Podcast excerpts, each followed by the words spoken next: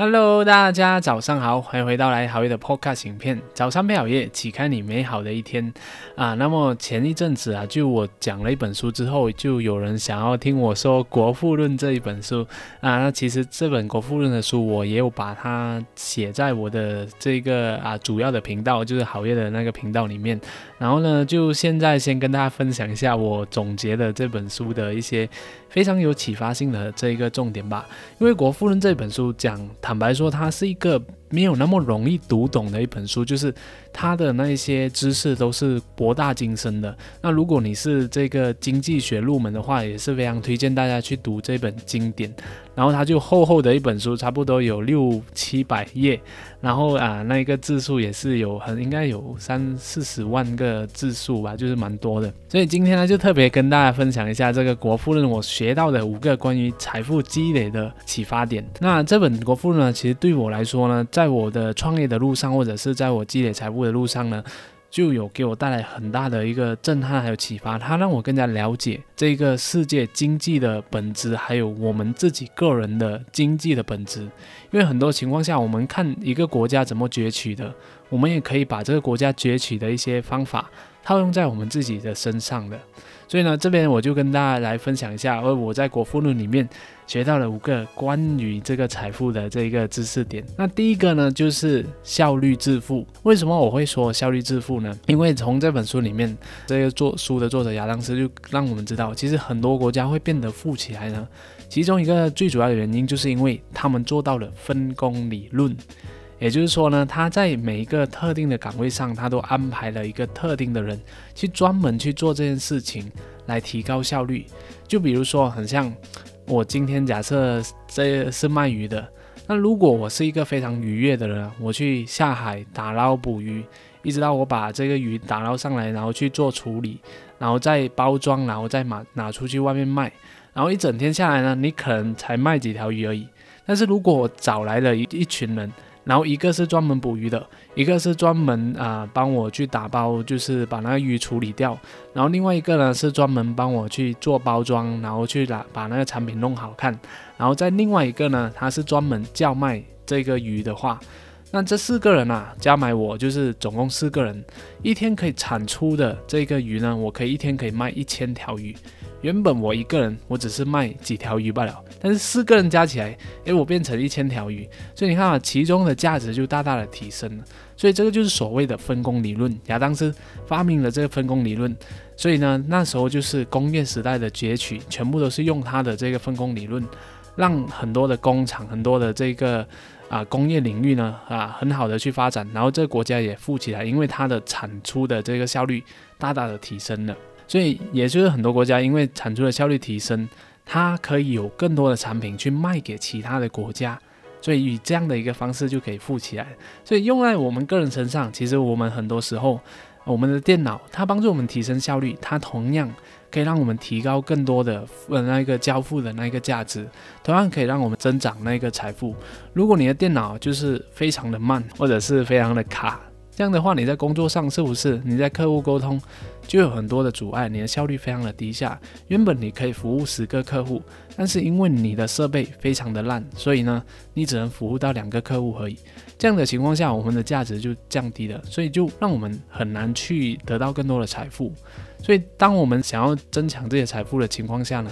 最主要就是提升自己的效率，不管是工作上的效率啊，还是沟通上的效率啊。还是我们跟别人合作上的效率也是一样的，所以像我现在啊，以前我一个人做影片嘛，啊效率可能就没有那么高。那现在我把我的这个啊所有的分工就交给别人去做，一个人专做设计，一个人专做写文档，然后一个人专做这个呃影片剪辑，然后一个人专做这个 SEO 上载这些东西，那整个产出的那个效率就会提高。当然情况下，在一开始的时候，我们需要一些缓和期，就是啊磨合期吧，就是我们需要一些培训啊，需要一些磨合，这样我们才可以达到最佳的那个状态。因为很多情况下，我们觉得哎分工哎事情就解决，但但其实不是的，因为我们需要进行这个人员的培训。但是呢，只有分工呢，我们才可以把那个产出给啊更加的放大。才能得到更多的这个财富，所以在这本亚当斯的这个国富论里面，他有提到，其实我们每个人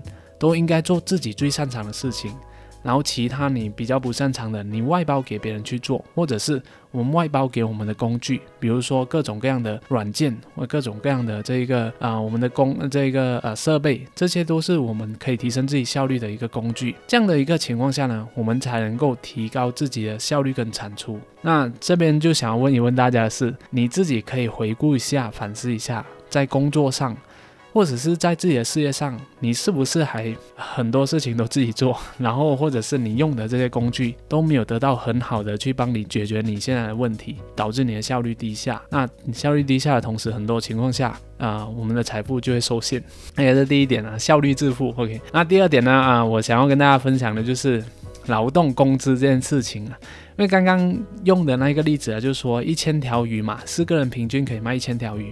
但是不是？这一千条鱼呢，是四个人平分这些财富，一个人两百五十条鱼呢？那其实不一定是的，因为很多情况下，我们都会有一个老板，然后呢，其他三个是那个员工嘛，所以老板可能他拿了七百条鱼。然后剩下三个，一人拿一百条鱼，就是三百条鱼嘛。所以你看嘛，这边就是增长财富的关键，就是我们想要就是增长财富的话，我们要学会这些工资的分配。你要成为这个分工的这个经济体体系里面的越上层的人，你得到的那一个工资，你得到的那个收益就会越多。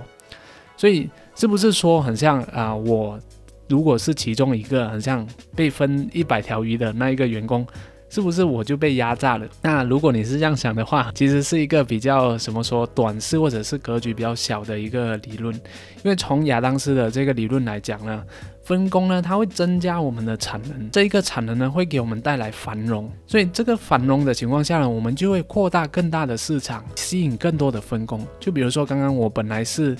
这个帮忙捕鱼的人嘛，那帮忙捕鱼我只是其中一一份子，那我分到了这个鱼。被老板拿了七百条过后，我只分到一百条，所以呢，这时候呢，啊，我的这个我们整个生意做大了，我是不是可以在从这一个我捕鱼的部分再请更多人？诶，有些是出海的，有些是帮忙做那个渔网的，有些是啊帮忙就是那个服务那些水手的。我就在这一个我原本被分工的情况下，我再去分工下下面下去，这样情况下我可以产出原本是。啊，一条一百条鱼的那个价值，那我可能就变成两百条、三百条，直到一万条为止。所以你看嘛，在每一个人参与分工的期间呢，这个市场呢会得到更大的进步。那所以这边我要跟大家分享的理念就是啊，我们要先学会被压榨，哈哈，这样我们才会学会怎样去压榨别人这样子。所以这边也是有说的，呃，一个非常关键的点就是我们的勤奋跟我们的回报它是没有关系的。那除了努力工作以外呢？我们也要学会让自己拥有更高的这个效率，所以呢，我们才可以不断的产出更大的价值，让自己可以收获更高的这个效率，不断的啊，让自己可以啊分工给下去下面的人，而不是就是卡在其中一个分工的这个分水岭里面。对，所以这个就是讲我们所说的这个劳动工资，它跟你有多勤劳是没有关系的，主要是看你能不能。把你的这个工作分工给其他人去做，然后你在分工之后呢，可以产出更大的这个价值。那第二个发点，那第三呢，就是关于我们的钱。那说到工资啊，原本刚刚我说的嘛，就是讲这个工资是用分到鱼嘛，一人一人一百条鱼，或者是一人几百条鱼嘛。那其实呢，在这个钱方面啊，我们原本都是以物换物的方式啊。其实钱呢，最主要它是可以让我们用来啊换取我们的购买能力。那如果一个钱呢，就是一个钞票，它不能给你未来换取其他的食物或者是其他的物品的话，那这一个钞票它是没有价值的。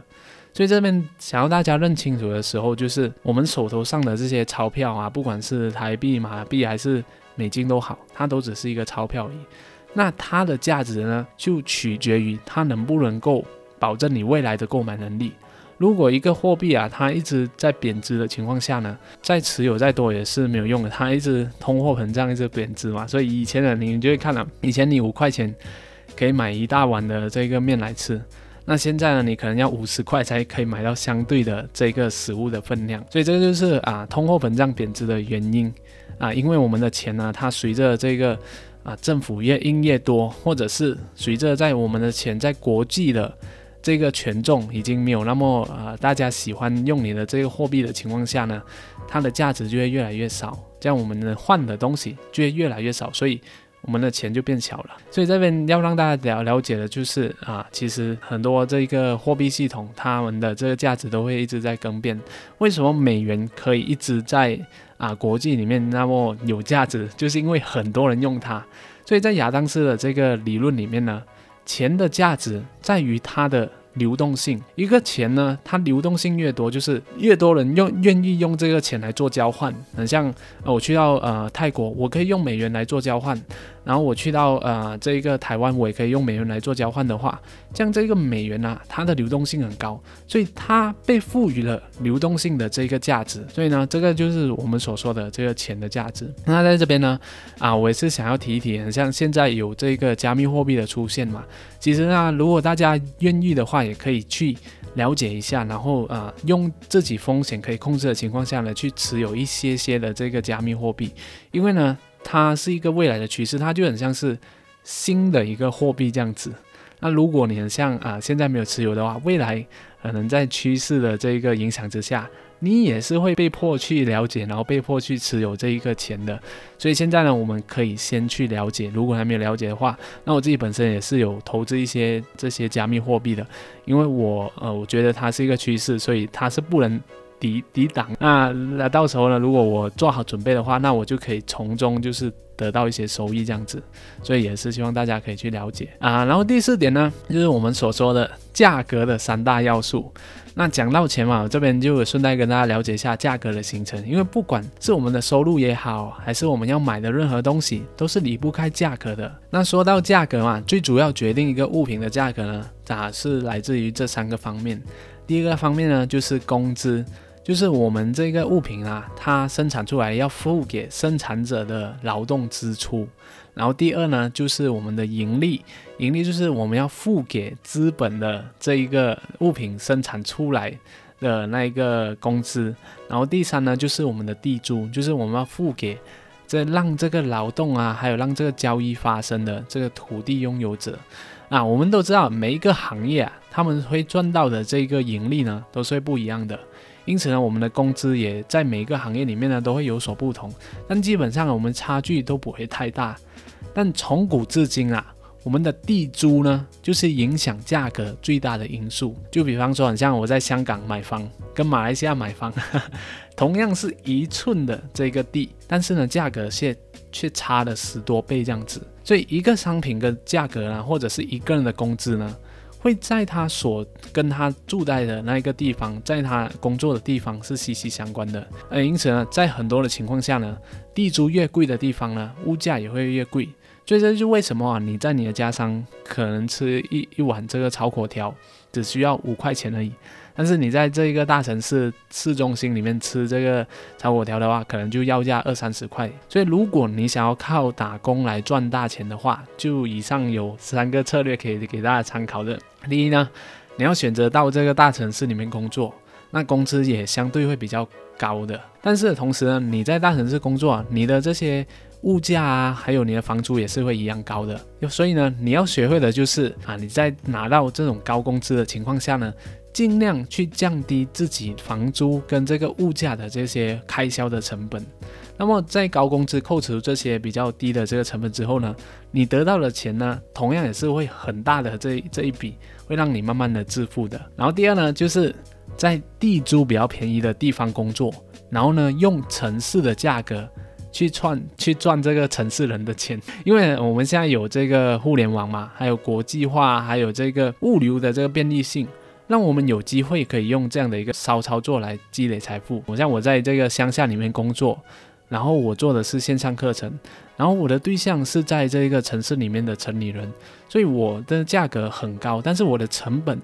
却是相对比较低的，因为包括我的地租啊，包括我的水电啊，包括我所有的物价用品这些，我每个月可能只需要呃生活开销只需要一千块美金而已，但是我卖的东西呢？是以城市的价格来卖的。所以我就用乡下人的成本赚城市人的这个这个价格的利润，所以这样的情况下也可以让你就是很好的去积累到财富。很像我这样的内容创作方式，其实用就是用这个方法。所以我就住，虽然我是住在城市，但是我会住比较边一点的城市，就不会太过边，但是啊，就还蛮不错的城市。但它的物价还有这些地租啊都是比较低的，所以我的花费啊、用品这些。啊，全部都不会比起我住在那个市中心来的更加高，但是我的这些产品呢？就可以卖比较贵一点，因为我要卖的是就是用城市的价格来卖嘛，所以我就可以达到这一点。所以这个方式你大家也是可以参考的。OK，然后第三呢就是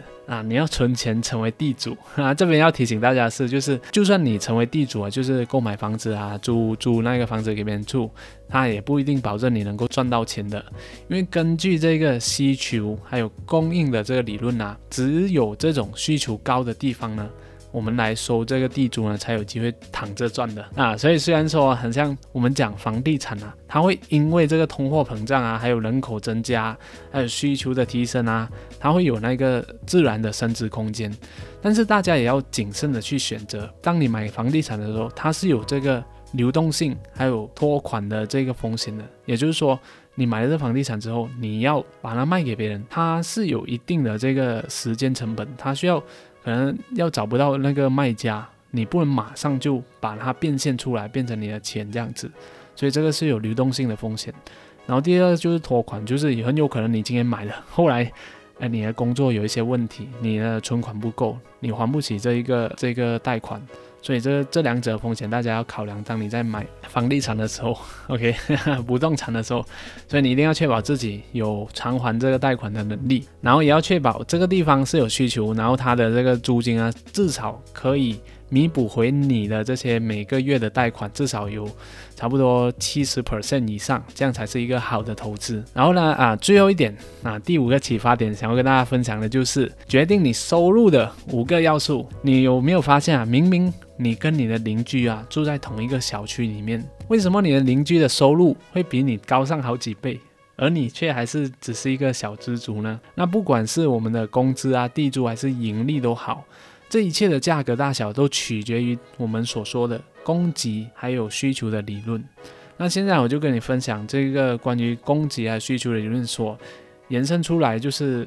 亚当斯他总结了。决定我们收入高低的五大要素。OK，第一大要素就是讨人喜欢或者是令人厌恶的程度。就比方说，很像在十八世纪的时候，很像我们看那些杀人头的这个刽子手，他们的收入都是超级高的，因为没有人喜欢这一份工作，然后他自己本身呢也不会喜欢这一份工作，也不会让他感到光荣，因为他每天去杀那些无辜的人。啊，不管是不是无辜都好，那杀人就是让自己会有晚上睡不着、有罪恶感的一个事情，所以他就会有那个高收入来弥补到他被人家讨厌或者是讨厌自己的这个心理状态。那活到现在啊，就是到这个现代呢，我们的这些矿工啊，还有一些高风险的这些工作，比如这种钻石油井的这些工人，他们的收入也会比较高的，因为呢，就是没有人喜欢去做这些事情，人家也不会觉得很光荣。还有像各行各业的这些业务员做 sales，或者是一些基金经理啊，他们的收入也会比较高。因为对于大众来说呢，这些工作呢都是比较不讨喜的。然后呢，第二点就是我们的，嗯，你要掌握这个工作技巧的难易度。好像如果一个工作很很容易、很单一的话。你的收入也是会很低的，因为很多人很容易就可以上手，就可以代替你了，对吗？所以很多这种清洁工啊、流水线的这个组装员啊、搬运工等等，他们的重复性越高的话，跟其他的收入来相比之下呢，它的就会非常的低的。所以呢，如果我们想要赚取提高自己的收入的情况下呢，我们就一定要学会拥抱复杂。当一个工作很复杂的情况下呢，啊，你千万不要马上拒绝。你要学会去学习它，怎样去掌握它。因为当你拒绝的情况下，你可能就失去了一个高收入的机会。所以你越能够掌控这个复杂的这个工作内容，你就越能够得到这个高收益的这个就是机会。就比如说，像我经营这个频道这样子，这样如果一个人做，我需要负责整理资料，需要写稿，需要文案设计、拍摄、剪辑、SEO 等等的，才可以把一个频道给做好。那我的收入自然就很高，因为我掌握了这样复杂的一个系统啊。当我掌握了这些东西之后，诶，我收入高的时候，我就可以把这个工作分工给别人去做。这样的情况下，诶，当我分工给别人去做的时候，呃，我就可以。刚刚所说的，在比较顶层就是高层的那一个人得到就是相对大的那一个收益，然后再分比较小的部分给我的这个下属这样子。那当然，当我的这个下面的人啊，他已经开始掌握跟我相当的这个复杂程度，他的收入也是会提高，因为我已经 我已经啊离不开他了，所以我需要他，所以我就自然而然的会帮他加薪。或者是他自己出来做，也是会比我做的更加的好，这样子。所以这就是说，我们不要害怕复杂的程度。然后第三呢，就是工作的稳定程度。如果你的工作非常的稳定啊，那你的收入也会非常的低。因为当一个工作非常稳定的时候，很多人会想要去做，所以很多人去想要去做。根据这个供应还有需求的理论的情况下呢，啊，你的供应就很多啊，供应很多，我们的价格就少了嘛，对吗？所以这个就是啊，很自然的情况下，我们收入就会比较低。稳定度比较高的这个工作，比如这种房产的经济啊，或者是很像做自媒体啊这些，我们的稳定程度是非常不稳定的。但是我们的收入很有可能就会比较高，因为我们的这个需求量就可能没有这样大。然后呃，第四点就是信任程度。如果这一个工作啊，它的信任程度是很高的，它就会得到更加高的这个工资。比如说很像医生嘛，医生我们需要把自己的健康。托付给那个医生，我们信任他，自然而然的情况下，他的收入就会比别人高。然后，比如律师也是一样，我们会把自己的名誉付交给律师，还有现在的这个飞机师也一样，我们会把自己的性命付交给他。所以，我们都是因为相信这一个人，他的信任程度需要很高，所以呢，他们才可以得到非常高的这个工作。那当然情况下，他们需要啊去。实习啊，需要去啊读书啊，这些考执照这些都需要付出非常非常大的这个成本的，所以自然而然的情况下，当他们得到这个头衔之后，我们会给予他们很高的这个信任，然后同样的，他们的这个收入也会得到非常大的提升的。然后最后一个呢，就是成功几率，如果一个工作啊成功几率越小，那得到的报酬就会越高。啊，就很像是彩票一样嘛，就是你抽到的那一个大奖呢，你就会得到很多，但是你很难抽到，所以是一样，很像那种艺术家、音乐人啊，还有运动员啊，甚至是我们创业者也是一样，就是一个很好的例子。所以你看啊，那些第一名的这个我们说运动员跟第二名相比。他们的收入是差十多二十倍以上的，所以你看嘛，这就是我们所说的，你成功的几率越小，但是你收获的那个回报就越高。所以我们创业者也是一样，当你可以创业成功，就是可以让这个呃生意不断的运行下去，越来越大的情况下。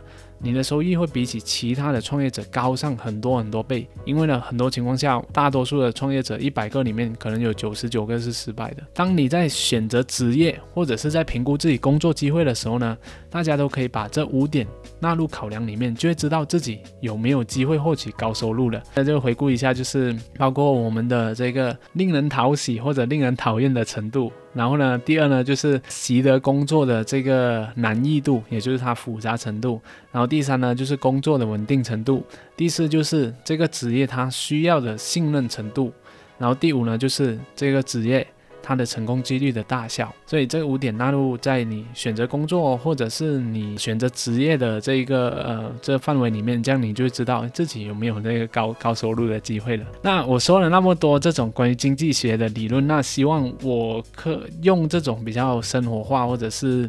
比较个人理财的方式来让你更加了解《国富论》啊这一本书，那希望可以让你在财富呃积累财富的道路上有一个比较好的启发。那如果你想要继续听我解说第二步有关于怎样花钱致富的情况下呢，呃，可以在下方就是留言写“积累财富”这四个字。这样呢，帮助我的这个频道把演算法推上去的话，这样我就会更更愿意的去做第二步的这个啊国富论的这个解说了。谢谢大家观赏。那如果你喜欢我的影片的话，记得订阅我的频道，点赞和分享，启发更多的人。那未来我也会跟大家分享更多有关于实践财富思维的内容。谢谢大家，我们下一集再见。